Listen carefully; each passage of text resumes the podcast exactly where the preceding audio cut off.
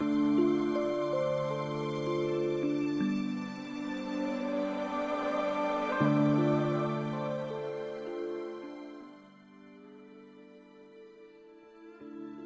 是你的树洞，也是你的枕边人。各位好，我是远近，欢迎你听到我的声音。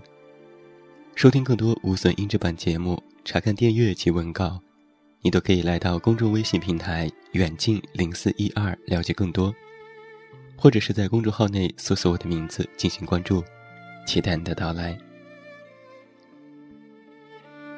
昨天晚上出去吃晚饭的路上。遇见一只姜黄色的小猫，独自卧在路边的台阶上。见我朝它走过去，就扬起脸看我。还没有等我伸出手，抚摸一下它柔软的绒毛，它就走过来，温柔地蹭我的小腿。忽然就觉得那些心里积起的灰尘，都被一下一下的拂走了。平凡的生活当中，就应该有这些轻描淡写的小事，比如冬季咕噜咕噜作响的热锅里翻滚着各种食材，比如便利店的货架上，最后一盒刚好是最喜欢的那个口味，比如新换的床单有柔软的触感，比如晒了一个下午阳光的阳台。柔和的如同毛绒毯子一样温暖。我把这些生活当中的小细节称为生活感。日子简单往复，但是迷人之处，便是那些偶然相遇的小小事情。他们总是有那些让人欣喜的横截面，在每个夜晚入梦前回忆起来，每一个平凡的一天。都有了沉甸甸的记忆和意义，在生活当中沉淀下来的这些温暖的小事，一点点填补起心里的空隙，而每一个不完整的我们，都因为这些生命当中藏于记忆深刻的小片段，而成为了一个完整的自己。其实啊。谁的人生不是跌跌撞撞呢？但是在艰难的人生里，也有好好生活的意义。而那种意义，大概就是，总会有一些微不足道的小事，哐当的一声，击中我们内心最柔软的部分。因为有了他们，才有了抵御一切的铠甲。这些幸福的小片段，就如同一个个小小的火苗。当我们跌入人生的冰天雪地，它便一下子点燃，温暖了整个寒冬。有的事是压死骆驼的最后一根稻草，但也有的，是点燃了背上所有稻草的火苗。一切关于人生的挫败感。都会被这件小事而粉碎。其实每一个人都拥有不同的幸福感知力，而对幸福永远保持敏感，才是最了不起的超能力吧。那些偷偷的藏在生活缝隙里的小事，通过各种管干，跌入我们的内心。我一直都觉得，最了不起的作家，是能够将生活当中最细枝末节的小事，也写得让人读起来颇有味道。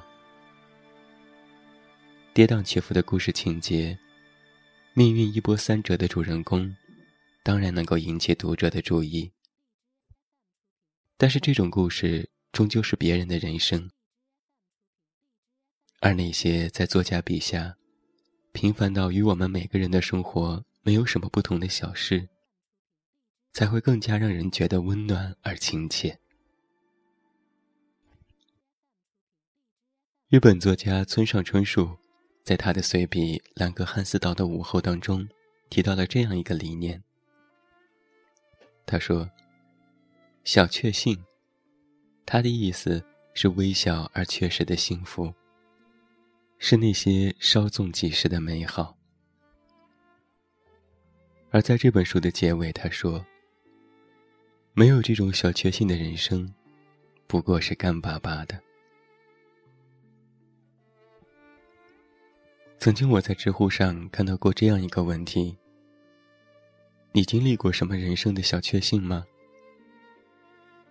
而在看到答案之后，觉得这些小事情，哪怕只是想一想，都会觉得心里溢满了幸福感。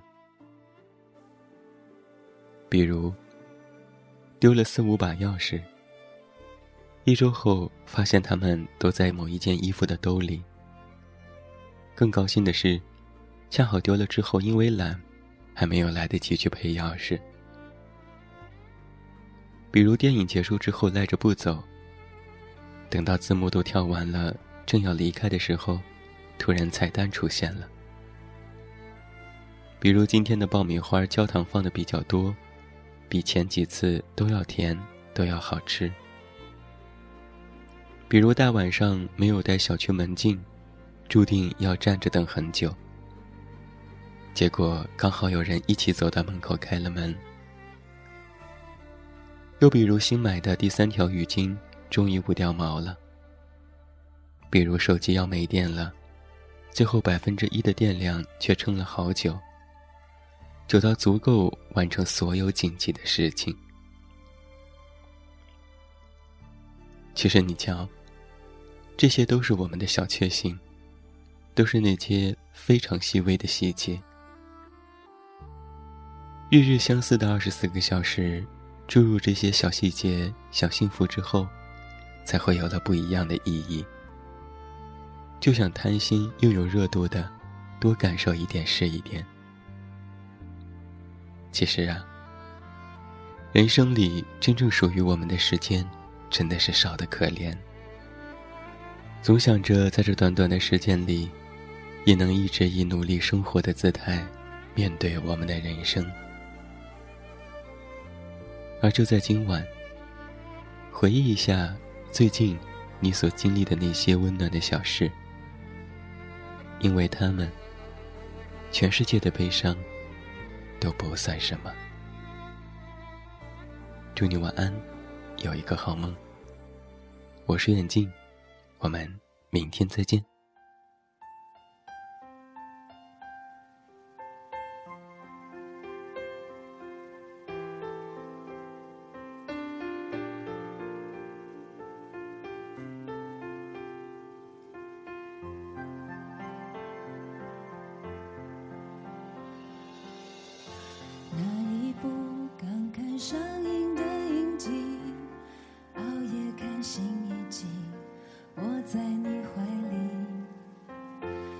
羡慕当时在意的要命，如今却像浮云。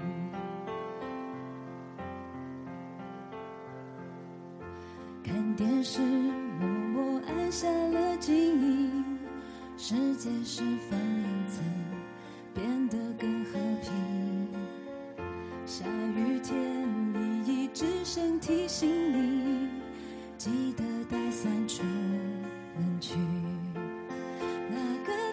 晨，我先醒了，只想着准备好早餐给你。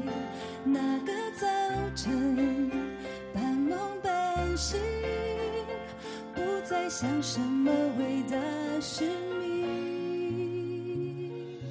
曾经活得很哲学性。太需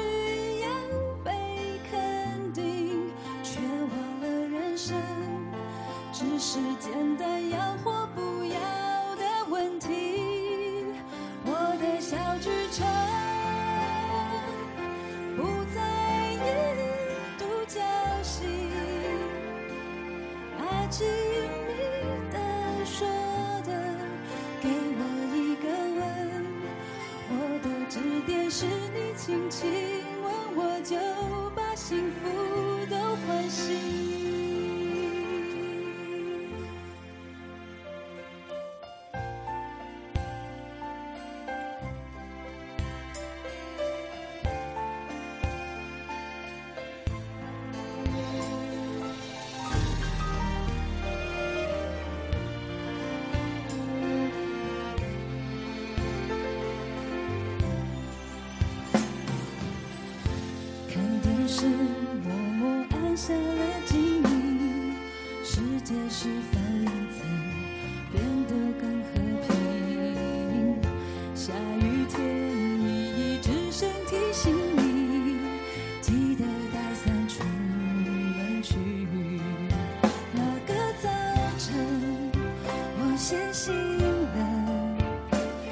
想着准备好早餐给你。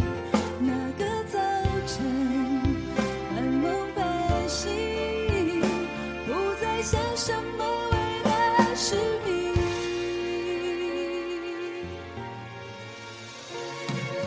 曾经活得很哲学性，太虚。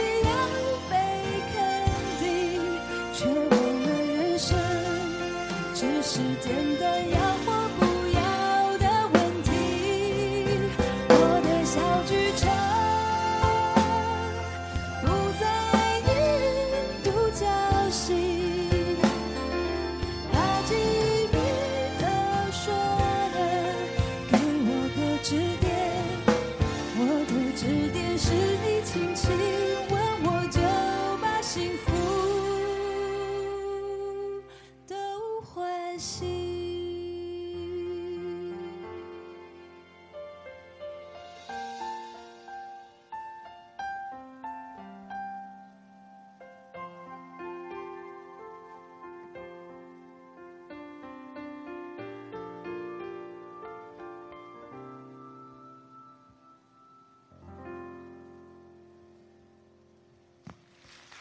谢谢大家。